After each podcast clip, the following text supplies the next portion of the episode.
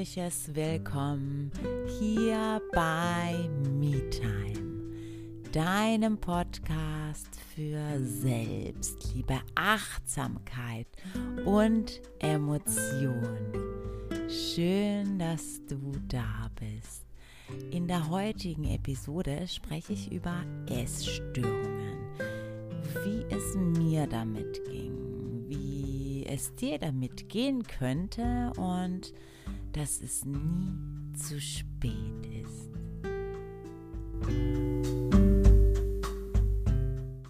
In der heutigen Folge ist es sehr persönlich. All das, was ich dir erzähle, ist immer sehr persönlich, da es meine Geschichte erzählt, mit welchen Themen ich gestruggelt habe. Ähm, es sind immer Themen, da habe ich meine Art zu denken total verändert.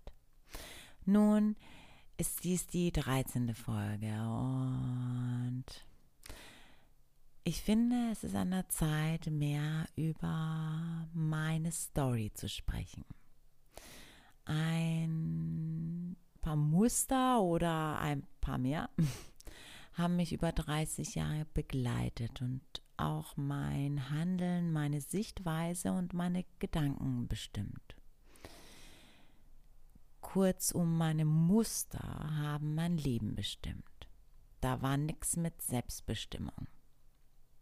Aber das habe ich zu dem Zeitpunkt nicht erkannt.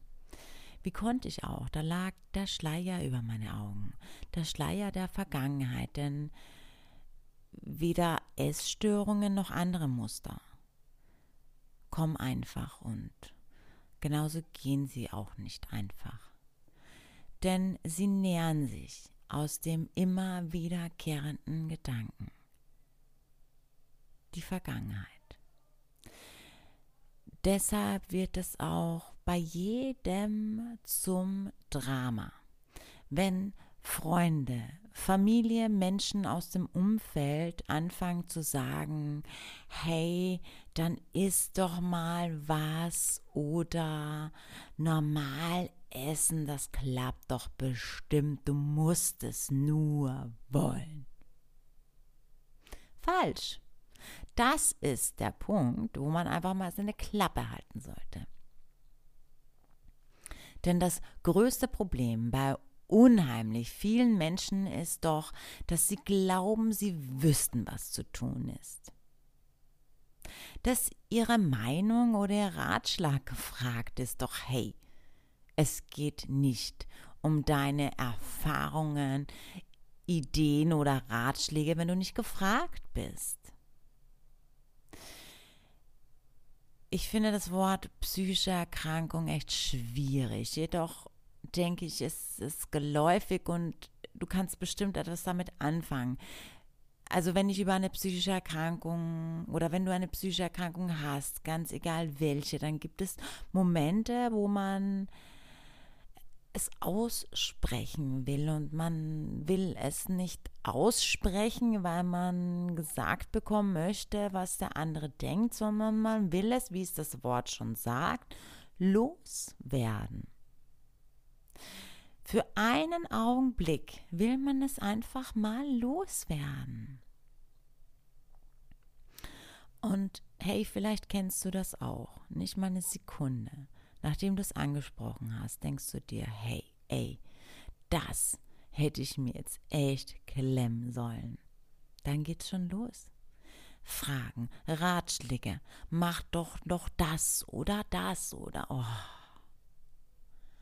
Weil die Menschen glauben, dass sie reagieren müssen. Fail. Nein. Generell nein. Du bist der beste Freund, die beste Freundin, die beste Mutter, der beste Vater, die beste Geliebte, der beste Geliebter. Nee, der beste Geliebte. Wenn du zuhörst. Genau, zuhören. Aufhören, deine Meinung zu bilden und sie ungefragt aussprechen. Nein, nur wenn du gefragt wirst. Ansonsten lass es doch generell generell. Und vor allem bei heiklen Themen und vor allem bei Dingen, wo du gar keine Ahnung hast, sondern ratest oder denkst, es könnte die Lösung sein. Wow, wie gefährlich. Und hey, deine Motivation spielt keine Rolle. Jemanden, der über Tage nichts oder nur sehr wenig Nahrung zu sich genommen hat, zu sagen, hey, lass uns doch mal eine Pizza bestellen. Was meinst du, wie es dem Magen danach geht? Genau, es ist gefährlich. Halbwissen.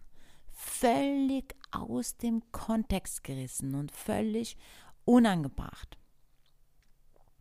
Mal abgesehen davon, was es gefühlmäßig mit einem macht. Nun, es ist an sich nicht schwierig, Gespräche mit jemandem zu führen, der seine Probleme oder seine Schwierigkeiten zulöst. Es ist nur dann schwierig, wenn man denkt, man müsse handeln. Man müsse doch etwas tun. Doch am schönsten ist es einfach zuzuhören. Essstörungen haben viele Ursachen und mit einem möchte ich aufräumen. Denn es ist in den Köpfen, dass man durch, oder in den Köpfen vieler Menschen, dass man durch Abnehmen einem falschen Figurideal in eine Essstörung gerät. Nee. Denn viele haben Phasen, in denen sie gefährdet sind. Ja. Jedoch, der gesunde Mensch, also der gesunde Menschenverstand oder der gesund denkende Mensch, kommt an einem Punkt, es zu lassen. Und vor allem kompensiert man er, oder kompensiert er damit nichts. Er spürt nicht diese Anspannung, diesen Druck, der dahinter steckt. Ich wollte mich bestrafen. Deshalb habe ich mir Nahrung verwehrt. Wenn ich jedoch in einer Phase war, in der meine Anspannung sehr hoch war, war ich wiederum bulimisch. Und das verursachte wiederum zuletzt, ja, denn es waren immer diese drei Phasen hintereinander. So habe ich das immer wieder erlebt. Es verursachte dann so eine Leere in mir, dass ich gar nicht aufhören konnte zu essen, weil ich diese Leere mit Essen füllen wollte. Und dann ging es wieder von vorne los. Da ich mich dann wieder für, dafür mit Essensentzug bestraft habe und so ging es immer weiter und über 30 Jahre. Abführmittel Essanfälle, Essen wegsperren, Essen, Essen, Essen, Essen, alles drehte sich stets darum. Da ich auch Borderlinerin bin, ich sage bewusst bin, denn dieser Teil existiert weiterhin in mir. Doch ich kann ihn leise sein lassen und gebe diesen Teil in mir, was er braucht, beziehungsweise was sie braucht. Mein inneres Kind letztlich. Liebe. Nun, also, da ich eben auch Borderlinerin bin, waren meine normalen Essensphasen jedoch nie symptomfrei. Denn Borderliner sind nie symptomfrei. Aber darüber mache ich noch eine gesonderte Folge. Ich habe mich also von einem Muster ins nächste katapultiert. Depression, Sucht, Panikattacken, Angststörungen, Magen kaputt, Verdauung funktionierte nicht mehr, ständige Übersäuerung, aufgeplatzte Adern. Puh. Januar 2018, da kniete ich also wieder vor der Toilette. Mit der Zahnbürste in der Hand, die ich mir in den Rachen steckte, bis ich dachte, den letzten Rest in der Toilette gesehen zu haben. Zähne putzen, kurz ausruhen und dann Sport. Hallo Bulimie, da warst du ja wieder. Ich hatte sie schon lange nicht mehr gesehen, denn die Anorexie war davor zu Besuch. Also fing ich an zu recherchieren. In Therapie war ich ja bereits wieder. Ich suchte ein Buch, Berichte, Informationen über Ü40er mit psychischen Erkrankungen, meinem Krankheitsbild. Oh, was für ein Wort, oder? Ich fand niemanden und das frustrierte mich zusätzlich. Meine Therapeutinnen meinten, ich war zu dem Zeitpunkt bei einer Psychologin und einer Psychiaterin, äh, meinten auch, dass es häufig so ist, dass wenn man älter wird, es einfach es einfacher wird und dass es sich nicht verflüchtigt, aber nicht mehr so massiv ist. Okay, also bei mir war es anders. Denn es war noch nie so heftig zu dem Zeitpunkt. Alle Symptome waren noch nie so heftig. Und ich fragte mich, gibt es andere, die aus diesem ganzen Kreis gekommen sind, aus diesem, ja, aus diesem Symptomkreis. Nach so langer Zeit gibt es die?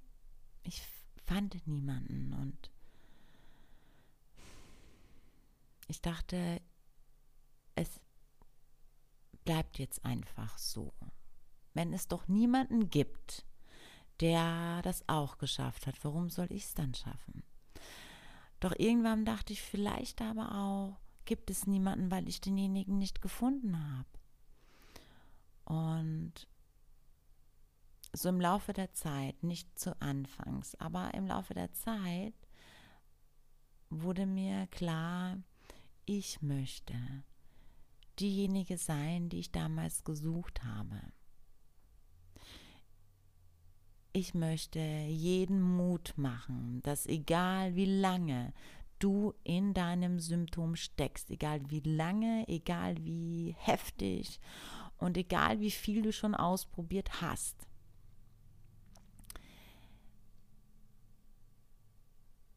es muss nicht oder warum resignieren? Warum? Es gibt eine Alternative. Hey, ich bin der beste Beweis dafür, dass es eine Alternative gibt. Das war erst für mich crazy. Ich fühlte mich crazy und dachte, hey, das wird immer so weitergehen. Doch dann las ich, Feelings are just visitors. Let them come and go. Und ich dachte, wow, was für eine Aussage. Wie jetzt Gefühle kommen und gehen? Hä? Sind nur Besucher? Hä? Ich verstand erst gar nichts. Also machte ich mich auf die Suche, die Suche nach den Antworten, bis, ja, bis ich herausfand, dass es die Fragen sind die gefunden werden müssen oder die sich verstecken. Nun ja, es hat mich wirklich viel Energie und Kraft gekostet. Denn wie gesagt, ich fand niemanden, der eine ähnliche Story wie ich hatte und mir sagen konnte, hey, achte darauf, sieh da mal ein bisschen genauer hin, so fühlt sie oder so könnte es sich anfühlen und so weiter. Nun, ich blieb also dran, denn für mich stand die Entscheidung fest. Vielleicht nicht am ersten, zweiten oder dritten Tag, vielleicht auch nicht nach drei Wochen. Doch irgendwann habe ich mich entschieden, entschieden, mein Leben zu führen.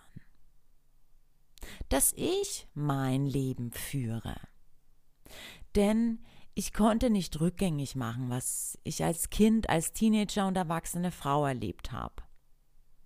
Meine Traumata werden sich nie auflösen. Meine Erlebnisse, die dadurch verschwinden auch nicht. Also wandelte ich einfach um. Ich begann zu shiften.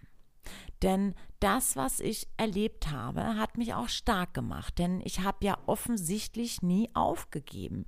Ich blieb auch immer selbst reflektiert. Also scheine ich wohl tatsächlich kraftvoll genug zu sein und die Voraussetzungen zu haben, um mein Leben in die Hand zu nehmen.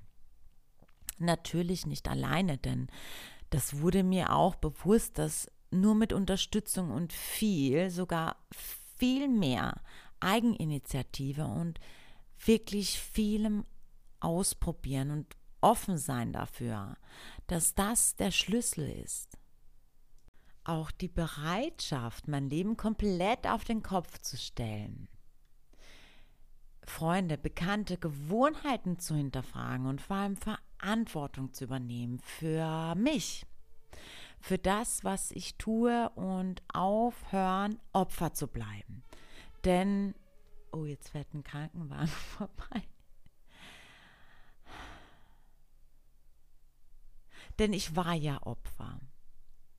Wir alle waren mal Opfer und wir alle nehmen das mit. Und damit bleibst du Opfer. Und das wollte ich nicht mehr sein, denn das, was man mir angetan hat, hat man mir in der Vergangenheit angetan, nicht heute, nicht im gegenwärtigen Moment. Es hat man damals mein Leben verändert. Ja, aber ich wollte nicht mehr, dass es weiter mein Leben beeinflusst. Ich wollte leben und aufhören zu überleben. Ich will leben. Das sagte ich mir immer wieder. Ich will leben.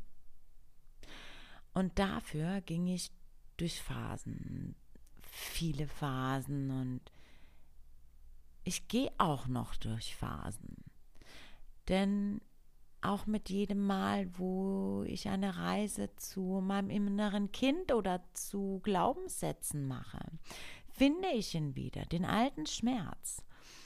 Oder in manchen Situationen, buff, plötzlich ist er wieder da. Doch, weißt du, ja, er ist da und das ist auch total okay. Denn würde mir jemand meine Geschichte erzählen, würde ich sagen, hey, es ist okay, dass du traurig bist, denn das, was dir passiert ist, so viel oder das, was du durchgemacht hast.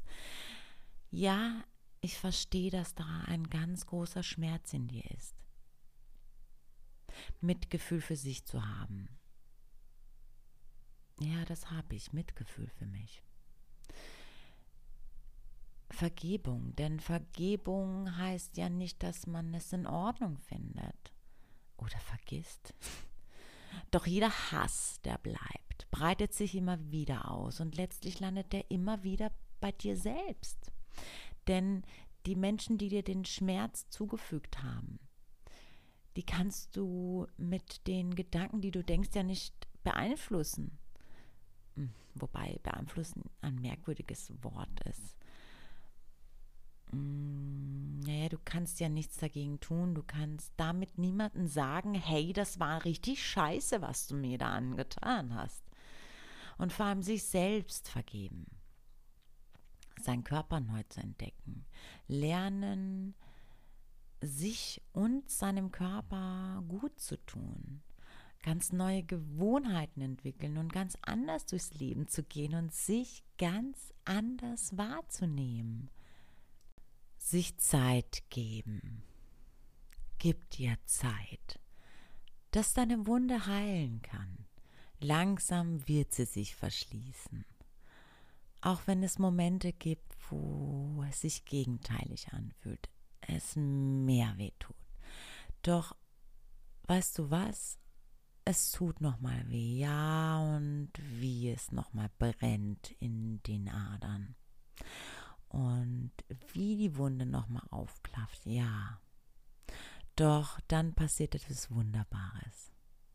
Sie verschließt sich nach und nach und es ist, als ob du ein Pflaster drauf machst das Pflaster, das immer größer wird, gib dir dafür Zeit und geh wirklich jeden Schritt bewusst, einen nach den anderen es braucht. Ja, und das macht gar nichts, denn es ist okay. Nichts ist unmöglich und es ist nie zu spät.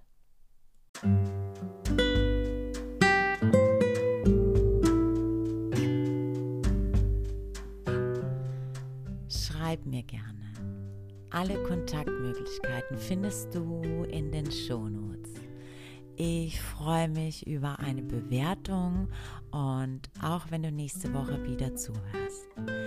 Denk daran, alles ist möglich. Nur das Beste für dich, denn du bist das Beste. Wir hören uns nächste Woche. Mach's gut, bis dahin. Namaste.